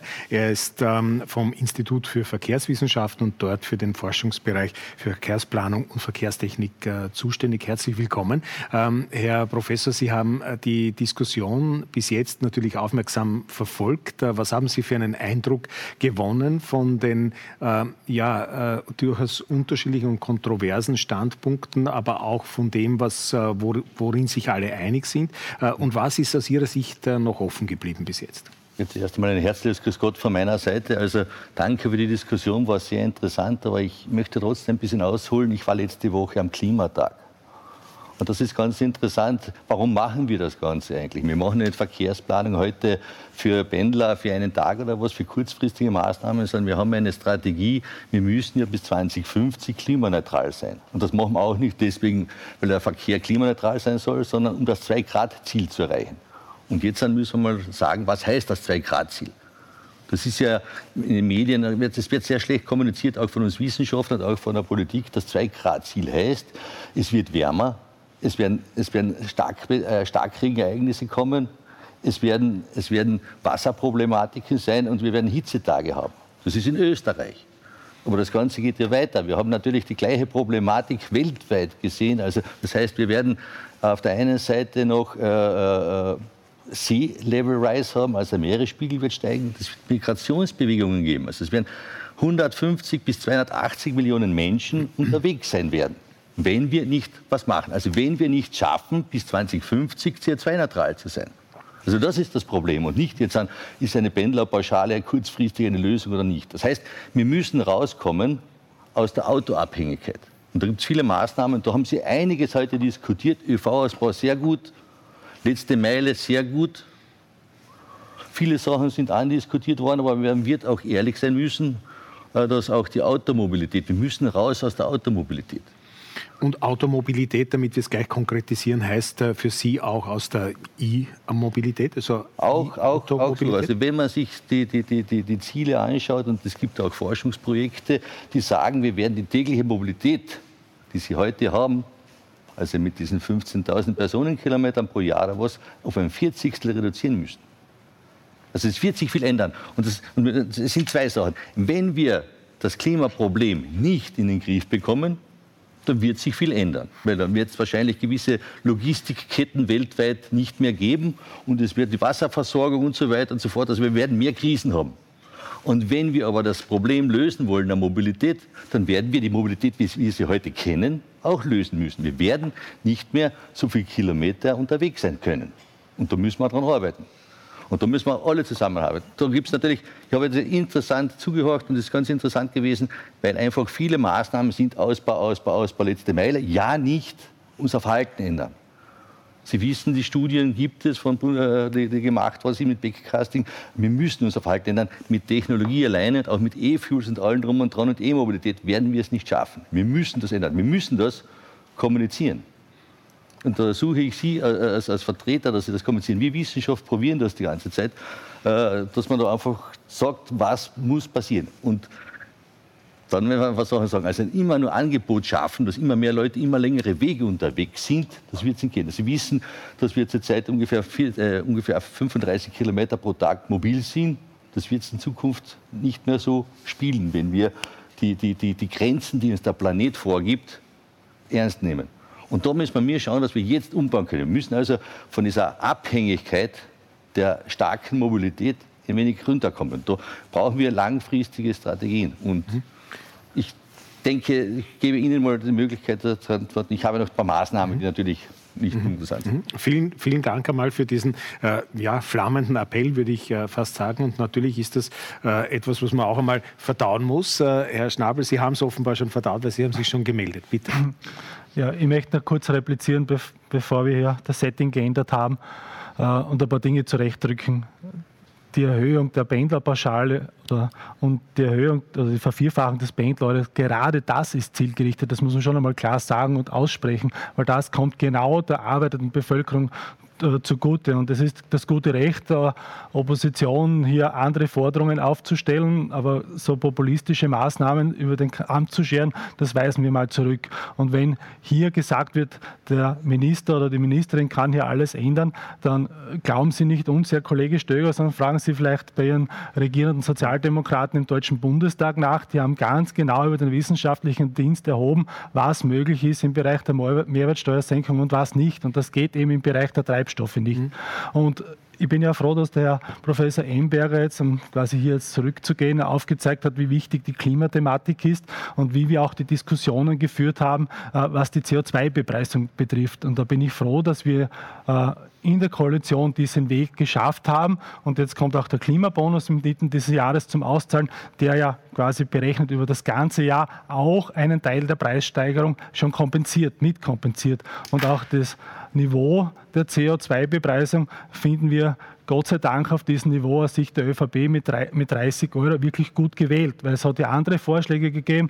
Äh, von der NEOS waren es 250 Euro. Die Frau Kollegin Julia Herr von der SPÖ hat auch wesentlich mehr gefordert. Wenn wir das so gemacht hätten, dann wäre jetzt der Aufschrei noch größer. Deswegen bin ich froh, dass wir diesen Weg zur Dekarbonisierung durch diesen wirklich gemäßigten Zugang aus jetziger Sicht gewählt haben, mit einem massiven Ausbau des öffentlichen Verkehrs, den wir vorher diskutiert haben und jetzt nicht nur die Infrastruktur. Wir haben auch, was die preisliche Gestaltung betrifft, in der Koalition sehr viel mit den Ländern gemacht, dass das wirklich auch sehr leistbar und sehr gut in Anspruch genommen wird. Und das ist ein großer Mix, den wir hier anbieten. Und, äh, und in diesem Sinne werden wir uns auch dieser Teuerung stellen. Und das muss auch noch gesagt werden.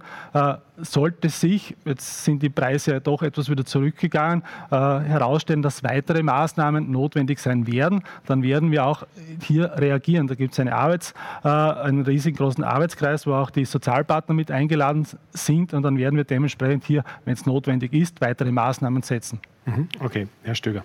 Ja, ich, ich wollte äh, zur Frage des Pendlerpauschales und zur Frage der Steuer mhm. noch einmal bei anderen Bereichen hat man es tun können, da will man nicht. Das Zweite ist, ich brauche nicht die deutsche Rechtslage, mich interessiert die österreichische. Ja, und da haben ja, wir ganz die und in Österreich haben wir die Möglichkeit, ich möchte nur mit, mit, mit, Blick auf die, auf die, auf die laufende Zeit äh, nicht eine, noch einmal jetzt sozusagen diese, diese Detaildebatte eine über die Steuern kann man machen. Auf, aufmachen, weil das haben wir ja äh, diskutiert. Äh, jetzt geht es ja sozusagen um diese ganz große Perspektive, die, die Emberger hier aufgemacht hat. Also, äh, und das ist ja schon sehr äh, provokant eigentlich eigentlich, was äh, Emberger gesagt hat, wenn man ihm richtig zugehört hat, nämlich ähm, äh, es geht nicht um, um kurzfristige und auch nicht um mittelfristige Maßnahmen, sondern letztlich geht es um eine Verhaltensänderung. Es, es, äh, geht, es geht darum, dass wir erstens den öffentlichen Verkehr vor dem Individualverkehr stärken. Damit haben wir auch äh, diese Änderung umgesetzt, weil äh, der öffentliche Verkehr ist elektrisch, aber nicht mit Batterien, sondern mit Oberleitungen.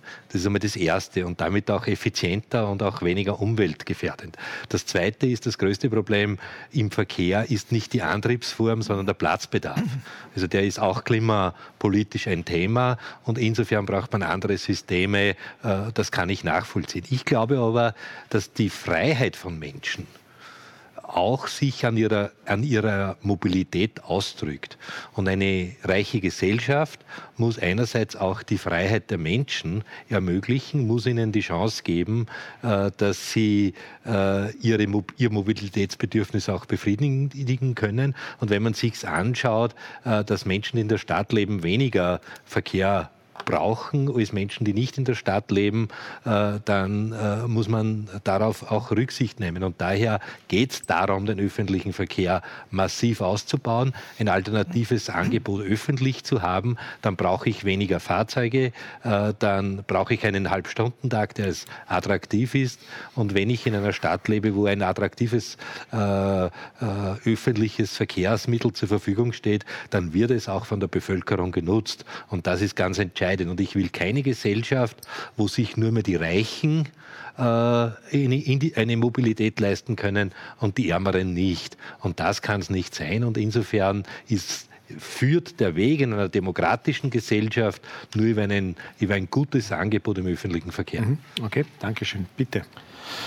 Danke. Äh, wenn ich das so höre, und Sie haben es äh, provokant genannt, äh, ich hinterfrage es einmal, nämlich dieses Raus aus der Mobilität, aus der, vor allem aus der Individualmobilität äh, und das, das komplette Reduzieren von diesen 15.000 äh, Personenkilometern pro Jahr. Äh, jetzt wissen wir, die, die Leute haben auf ihrem Weg zum Arbeitsplatz 20, 40, teilweise 60 oder mehr äh, Kilometer in einer Strecke zurückzulegen. Äh, die Arbeitsplätze sind eher im urbanen Bereich. Äh, rechnen Sie jetzt damit, dass wir eine große Landflucht haben, dass die Leute vom Land in die Städte ziehen, zu den Betrieben? ich gebe Ihnen grundsätzlich recht, dort wo man sagt, Verbesserung der Raumplanung, das heißt eine Verdichtung in den Ortszentren. Was ich aber nicht glaube, ist, dass die Industrie rausgeht in die kleinen Dörfer am Land. Das heißt, dass sich die Leute, die am Land wohnen, das Pendeln ersparen werden. Das glaube ich nicht. Die großen Betriebe werden alle im urbanen Bereich bleiben. Und, und daher hinterfrage ich sozusagen diese, diese, diese komplette Reduktion der Individualmobilität. Weil wenn wir das nicht schaffen, dass das vernünftig abläuft, dass die, die, die Leute ihren Arbeitsplatz erreichen können und zwar nicht als, äh, als, als Erntehelfer am Land, sondern wirklich in hochqualifizierten Berufen in den Städten, dann erreichen wir das, was der Kollege Stöger gesagt hat, eine, eine Verarmung und dann werden wir in ordentliche soziale Verwerfungen äh, gehen. Ich glaube daher, aber Sie können mir sagen, wie es anders gehen könnte, dass wir mit den Bestrebungen zur, in Richtung der erneuerbaren Energien das Problem durchaus schaffen können. Eine äh, zweite Geschichte ist die, ist die zeitliche Sache. Mhm, vielen Dank. Bitte sehr. Ja, die Handlungsmaxime in der Mobilität, glaube ich, schon muss sein, äh, drei, drei zentrale Begriffe im, im Mittelpunkt zu stellen, nämlich verlagern. Damit meine ich auch verlagern auf die Karbonisierung, Verlagerung auf die Bahn. Äh, das zweite vermeiden. Dort, wo Fahrten vermieden werden können, dort sind sie auch zu vermeiden. Corona hat uns gezeigt, gerade das Beispiel Homeoffice, äh, dass es hier Potenziale gibt, die auch gerne genommen werden und jetzt in Firmen auch weiter praktiziert werden. Und natürlich das Thema Verringern betrifft natürlich auch Verkehre in den nächsten Jahren, wo wir die Verkehrslast verringern müssen. Ich glaube nämlich auch, dass das kein Endloswachstum ist, sondern Mobilität ist ein Grundbedürfnis, um das wir uns kümmern müssen und hat sehr stark auch mit den Themen zu tun, Bodenverbrauch in Österreich vor allem und auch das Thema Zersiedelung.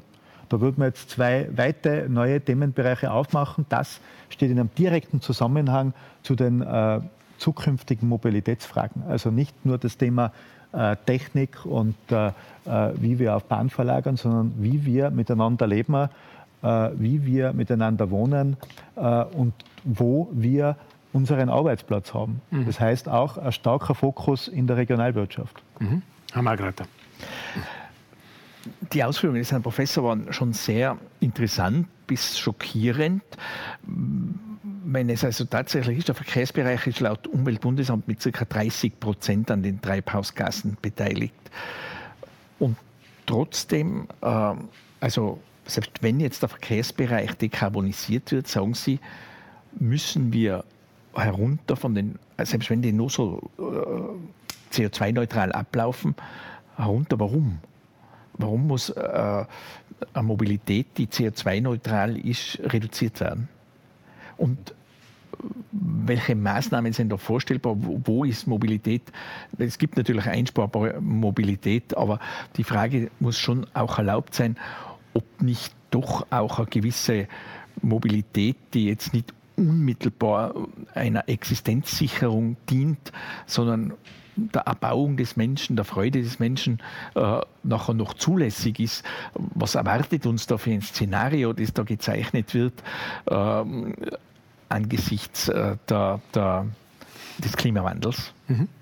Vielen Dank. Ich glaube, das bringt es gut auf den Punkt. Und ähm, äh, ja, bitte, Herr Professor Engberger. Ja, danke. Nein, ich, es ist so drastisch. Also wie gesagt, ich komme gerade vom Klimatag und es gibt auch andere Studien, wo man dann wirklich auch sagt, äh, dass man schon bis 2030 komplett klimaneutral sein sollte, inklusive aller Sektoren, damit wir das 2-Grad-Ziel nicht erreichen. Und Sie wissen, ich denke, Sie wissen, wenn ein Kipppunkt erreicht ist, dann, dann braucht man nicht mehr viel diskutieren. Dann wird es wirklich ungemütlich auf dieser Welt, also wenn das Grönland-Eisschild abschmilzt oder sowas. Also es ist wirklich drastisch. Und, und wir reden dann auch immer über, über die Freiheit und so weiter. Wir müssen langsam darüber nachdenken, anfangen, was ist wirklich zumutbar, was können wir den Menschen sagen, was können wir, was können wir machen. Und wir müssen uns da ein wenig adaptieren anfangen. Und wie gesagt, wir müssen einfach schneller werden. Die Maßnahmen sind sehr langsam. Und heute ist halt immer geredet worden von Ausbau. Wir wissen, Ausbau ÖV dauert lange. Aber wir haben zum Beispiel nicht gesprochen, schnelle Maßnahmen, meiner Meinung nach, wären 80, 130 Tempolimit. Sie sparen sofort 15 Prozent ein, 20 Prozent ein äh, durch den Spritverbrauch. Sie brauchen weniger Flächen. Wir haben die Flächenthematik angesprochen. Sie brauchen nur deswegen so breite Fahrbahnen und Autobahnen, weil die Leute mit 130 fahren wollen. Wenn wir das reduzieren, haben wir da sehr viel eingespart. Und das würde uns resilienter machen. Gleichzeitig, wenn Sie auf 80, 30, 100 gehen würden, haben wir diesen Effekt mit der Verkehrssicherheit, weniger Unfälle, sehr, sehr viel weniger Unfälle. Und wir hätten gleichzeitig den öffentlichen Verkehr attraktiviert, weil sie ja die Geschwindigkeitsvorteile des Autos rausnehmen. Also, also das wäre eine sehr schnell einfache Maßnahme, die man umsetzen könnte, die sehr, sehr effizient wäre. Natürlich gibt es noch viele kompliziertere Sachen. Also ich habe, eine, ich habe ein Arbeitspapier geschrieben, wo ich nachgewiesen habe, dass wenn Sie die derzeitige Technik verwenden würden, in Autos eingebaut ist, sprich Navi-System, sprich Alkomat, was es schon alles gibt, und wir gar nicht warten auf die Automatisierung, wo es so viele Menschen darauf reagieren, dann könnte man das relativ einfach umsetzen, diese Tempolimits. Können Sie das Navi einsetzen? Ich äh, weiß nicht, ob ich äh, Sie richtig verstanden habe, Herr Margreiter. Äh, Ihre Frage, äh, nämlich ob die so gestellt war oder so gemeint war, dass äh, warum müssen wir aus dem Auto raus, so wie Sie gesagt haben, wenn wir es aber eh schaffen, den Verkehr äh, CO2-neutral zu machen? Weil wir ganz, wir haben ja, wenn Sie, wenn Sie, wenn Sie, der Autoverkehr hat ja, das, das, die Nichtkostenwahrheit im Verkehr hat ja mehrere Probleme. Einerseits fördert es die Zersiedelung, das heißt, die Menschen können wohnen, wo sie wollen, ist ein Vorteil, solange es nicht äh, an, an, an, Grenzen stoßt, wie zum Beispiel der Flächenverbrauch. Das Gleiche ist bei den Firmen. Wir haben, uns, wir haben es mittlerweile geschafft, dass wir sehr große Einheiten haben, sehr große Firmen haben, wo wir eine Economy of Scale ausnutzen auf Kosten der Gesellschaft. Nicht? Wo wir hergehen und sagen, diese Firma siedelt sich hier an, wie die Menschen dazukommen, zahlt die Allgemeinheit. Pendlerpauschale, Pendlereuro. Das heißt, wenn wir hier Kostenwahrheit einführen würden, täten, dann würden sich diese Systeme wieder auf ein normales Maß zurückbewegen. Und da müssen wir hin, weil dieser, dieser, dieser, dieser, dieser westliche Zugang, dass wir auf unbegrenztes Wachstum gehen in der Wirtschaft und im Konsum, das ist global nicht tragbar. Und, und, das sind wirklich die großen Probleme. Und ich weiß, dass Österreich nur ein kleines Land ist, aber ich denke, wir müssen hier über die Zukunft diskutieren anfangen, offen. Und nicht, und nicht äh, Pendlerpauschale, äh, ja, nein, groß, sondern wir müssen wirklich die großen Sachen machen. Mhm. Große strategische Entscheidungen sind. Aber jetzt haben Sie vorhin selber gesagt, natürlich ist äh, Österreich hier ein kleiner Player. Äh, selbst äh, Europa ist noch äh, im globalen, äh, in der globalen äh, Sicht jetzt eigentlich fast vernachlässigbar. wenn man sich anschaut, was in Asien passiert, was möglicherweise in Afrika noch passieren wird, ist es, gehen Sie davon aus, dass man dort ähnliche Überlegungen wälzt? Ich, ich, ich, es wäre sinnvoll, auf einer globalen Ebene, auf einem globalen Maßstab wäre sinnvoll. Also wie gesagt, ich habe Ihnen, ich weiß nicht, ob ich es schon erwähnt habe, aber es gibt Studien, wo drinnen steht, dass wir 70 Prozent der bekannten fossilen Ressourcen unter der Erde lassen müssen, um das Zwei-Grad-Ziel zu erreichen. Es gibt aber keine äh, internationale Institution, wo wir über diese Themen zurzeit diskutieren. Weil hier interessanter, wir, wir haben gesehen, jetzt gibt es einen kleinen Erdölschock in Österreich mit, also klein, also Gas ist was anderes, aber Erdöl ist 10 Prozent, was wir von der Ukraine kriegen. Und das hat solche weltweiten Auswirkungen. Ne? Also wir, wir haben sehr, sehr große Probleme. Und deswegen würde ich schon sagen, dass es sinnvoll ist, dass sich der Österreich äh, besinnt, in der Raumplanung anfangen zu arbeiten, Geschwindigkeit aus dem System nimmt und wirklich schaut, dass wir von den fossilen Energieträgern und von der fossilen Mobilität oder von der Mobilität ein wenig abhängig werden. Also wir können nicht immer sagen, immer mehr Mobilität ist, ist, ist zulässig. Es, es, es, gibt kein Menschenrecht auf 20.000 Kilometer im Jahr. Es gibt ein Menschenrecht auf eine gesunde Umwelt und es gibt ein Menschenrecht, dass sie sagen, okay, ein lebenswertes Leben. Mhm. Weil Sie vorhin gesagt haben, äh, schnelle Maßnahmen und Sie haben dann angesprochen, die Temporeduktion, das wäre so eine schnelle Maßnahme, könnte man sehr schnell umsetzen und würde sehr viel bringen. Äh, Gibt es da noch was anderes? Äh, Gibt es da noch andere Punkte, die Sie, die Sie da nennen könnten, die jetzt sehr schnell gehen würden?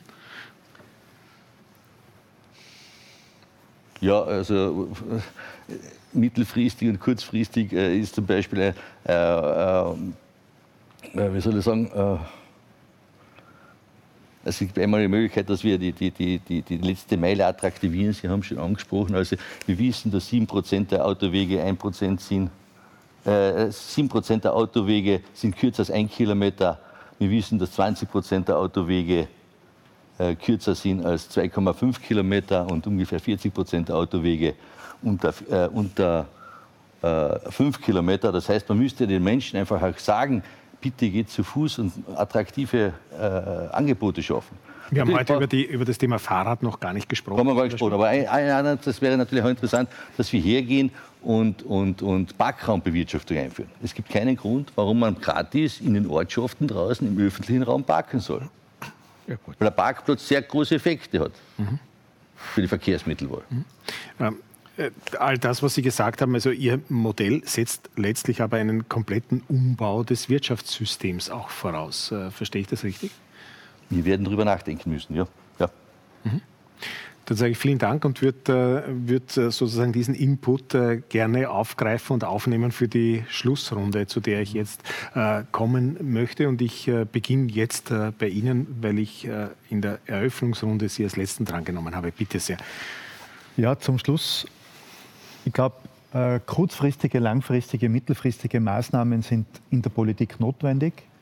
Die großen Maßnahmen von Rahmenplänen, von Zielnetzen, da glaube ich, müssen wir ganz stark weiterarbeiten. Bei den kurzfristigen glaube ich, dass wir, dass wir sehr gut am Werken sind, wenn man nur an das Klimaticket denkt, das haben wir heute gar nicht erwähnt. Wenn wir daran denken, dass man mit der Erhöhung der Pendlerpauschale auch weitere 150 Millionen äh, beschließen für die Bundesländer, nämlich dort Tarife abzustützen, dort auch den öffentlichen Verkehr zu unterstützen und auszubauen. Wenn wir äh, Radförderpakete uns anschauen, das war heute noch gar nicht das Thema, von 4 auf 40 Millionen.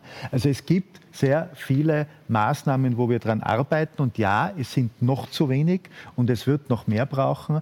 Aber in Anbetracht der Prognose vom Herrn Professor und von den Fakten des Klimawandels wird es hier noch viel Umwälzung brauchen im Sinne von das, was ich vorher schon gesagt habe, im Verkehrsbereich verlagern dort, wo es geht, verringern und auf jeden Fall äh, auch reduzieren und äh, dort Fahrten vermeiden, wo sie vermeidbar sind und umzusteigen. Mhm. Das ist eigentlich das Schlusswort von meiner Seite. Mhm. Vielen herzlichen Dank, Herr Veratschnik. Herr Schnabel. Also in der ganzen Diskussion muss man schon auf die Chancengleichheit des ländlichen Raums mit dem urbanen Raum achten. Weil sonst haben wir nur noch eine noch größere Verstädterung und der ländliche Raum wird entvölkert werden. Und das kann nicht das Ziel der Politik sein. Und schon gar nicht das Ziel in Österreich, wo wir so stolz sind auf, äh, auf, die, auf die gesamte Bandbreite unserer Bundesländer und wie gut vor allem der ländliche Raum in vielen Bereichen dasteht. Und wenn man das so drastisch machen würde, dann würden sich dort keine Lebensperspektiven mehr ergeben und die Menschen würden dann quasi in eine zweite Klassengesellschaft äh, ganz einfach abgeschoben werden. Was brauchen wir grundsätzlich? Es gäbe noch weitere schnelle Maßnahmen, die wir vielleicht auch vorantreiben sollten, schneller. Das ist die Beimischung jetzt äh, mit Bioethanol oder Biodiesel. Da könnte man auch kurzfristig einiges an CO2-Emissionen äh, reduzieren. Da haben wir auch österreichische Technologien. Äh, hier könnte man ansetzen. Wir brauchen brauchen auch, was das Thema Wasserstoff betrifft, äh, da sind wir jetzt in der Endphase, diese Wasserstoffstrategie, da sind andere westliche Nationen schon weiter. Da müssen wir nachziehen, dass wir dementsprechend hier auch, was die Technologieoffenheit betrifft, äh, Antworten geben können. Und, und das haben wir äh, jetzt erst kürzlich wieder gemacht, den Ausbau äh, des Breitbandinternets. Das ist ganz wichtig. Homeoffice ist gekommen, um zu bleiben. Und das muss man dementsprechend auch für den ländlichen Raum äh, flächendeckend anbieten. Dann wird sich nämlich über diesen Bereich auch der Verkehrsweg reduzieren. Also diese Technologieoffenheit in vielen Dingen äh, noch mehr zu investieren, das wird aus unserer Sicht äh, ganz wesentlich sein, um eben die Defossilisierung nachhaltig einzuleiten. Dankeschön, Herr Margreiter. Ja, ein Wechselbad der Gefühle. Äh, Im ersten Teil war eigentlich schon sehr viel Anlass für Zuversicht, dass wir also dieses Mobilitätsproblem, auch das Problem der leistbaren Mobilität im Einklang mit den Anforderungen an die Klimapolitik in den Griff bekommen, mit technischen Innovationen, mit äh, CO2-neutralen äh, Mobilitätslösungen. Äh, der Herr Professor hat jetzt da schon ein sehr dystopisches Bild gemalt, wo, wo ich mich frage, wohin führt führt das? Äh, Gibt es eine Behörde, die dem Individuum ein Mobilitätspotenzial zuerkennt, wenn es sagt, Mama, es gibt kein Grundrecht auf 20.000 Jahreskilometer? Was ist die Alternative? Also ich hätte immer geglaubt, dass die Mobilität soweit unbeschränkt ist und bleiben kann. Ähm, der nächste Schritt ist dann wirklich äh, auch, was man immer wieder hört, dass die Demokratie gar nicht in der Lage wäre, die Probleme und die Herausforderungen des Klimawandels zu lösen. Äh, und das sind also dystopische Bilder, wo ich also schon eher äh, davon ausgehe, dass ich denke, wenn man ein bisschen äh, die Geschichte anschaut, ähm, es hat immer wieder natürlich und vollkommen zu Recht massive und eindrückliche Warnungen gegeben. Äh, Im Falle von so disruptiven Ereignissen, wie es 1973 oder Anfang der 70er Jahre die Ölkrise war. Äh, der Mensch hat richtig reagiert, hat, äh, der Verbrauch der, der Fahrzeugflotten ist massiv gesunken. Heute sind wir schon dabei, dass wir emissionsfrei fahren werden können. Und ich denke doch, wenn Emissionsfreiheit möglich ist, dass es also möglich sein muss, den, die Mobilität den Menschen individuell zu überlassen. Mhm. Und nicht nur das, sondern auch dafür Vorsorge zu treffen, dass ihre Mobilitätsbedürfnisse eben in klimagerechter Weise gelöst werden. Und da bin ich sehr zuversichtlich, dass das doch wohl möglich sein muss, das zu lösen in einem in einer demokratischen Gesellschaft, wo die Stimmen der Wissenschaft gehört werden, wo aber die Anforderungen an unsere Individualität äh, Berücksichtigung finden und äh, auch ein selbstbestimmtes, weitgehend freies Leben möglich sein mhm. muss. Mhm. Und das würde ich mir sehr wünschen. Und das ist also mein Optimismus, den ich habe. Viel, vielen Dank, äh, Herr Deimet. Mit, äh, welche, mit welcher Emotion oder besser gesagt, welche Emotion überwiegt am Ende dieser Diskussion bei Ihnen? Äh, Insofern eine positive Emotion, weil ich mir verschiedene Sachen, die skizziert wurden, so nicht vorstellen kann. Weil ich auch glaube, dass wir erstens in Österreich, zweitens in Europa uns unserer Wertigkeit und unserer Position äh, bewusst sein müssen.